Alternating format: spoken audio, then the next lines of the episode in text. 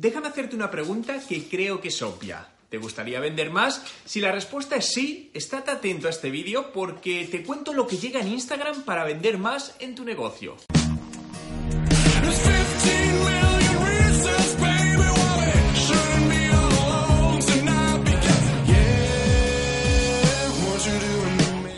Hola emprendedores en la vida, mi nombre es Juan Merodio y bienvenido a un nuevo vídeo. Si es tu primera vez y quieres aprender todos los trucos sobre marketing digital y cómo ser un emprendedor de éxito, suscríbete a mi canal. Instagram apunta que se va a convertir en una de las plataformas de comercio electrónico más populares, dado su alto grado de penetración en el mercado y su exponencial crecimiento de usuarios mes tras mes. En estos últimos días están haciendo pruebas entre algunos usuarios de Estados Unidos con una función de pagos nativos, es decir, que directamente desde tu cuenta en Instagram y sin salir de la aplicación puedes comprar un producto o servicio y hacer un pago directamente como sucede en cualquier otra aplicación en la que vinculas una forma de pago. Imagínate las posibilidades que esto abre, no solo a la hora de comprar un producto, sino también para reservas de noches de hotel, comprar billetes de avión, entradas para el cine, reservar una mesa en un restaurante. Lo único que tendrías que hacer cuando esta opción esté habilitada para todo el mundo es introducir una forma de pago, como por ejemplo una tarjeta de crédito,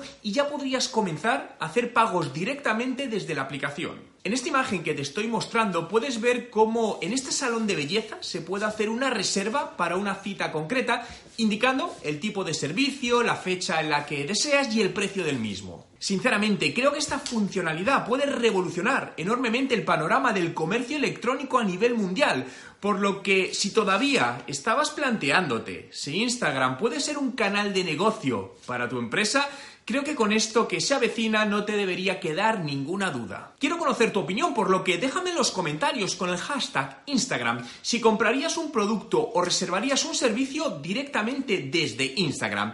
Entre todos los comentarios de los vídeos del mes sortearé mi curso online de estrategia de marketing digital. Si te ha gustado este vídeo y quieres que siga haciendo más vídeos como este, dale a me gusta y suscríbete a mi canal. Vale, lo que yo no tengo tan claro, Manuel, en este caso es si el retargeting nos interesa, porque realmente nosotros lo que queremos hacer es la consecución del lead y que luego el departamento comercial eh, ataque a esa persona. Para el Tag Manager no lo tenemos porque tal como está implementada la landing page por un tema contextual no podemos hacer ciertas cosas, entonces vamos limitados en eso, pero sí podemos añadir algún tipo de código de seguimiento, algún script o algo que necesitéis, eso lo podemos añadir tanto en la página landing como en la página de conversión de agradecimiento. Por eso me ha gustado, me ha gustado la idea, porque hasta ahora, es decir, todo el tema de programática es lo que dices, es decir, necesitas unos presupuestos mínimos que al final pues muchas empresas, sobre todo para empezar, no disponían, entonces el poder entrar a un precio más bajo me parece interesante.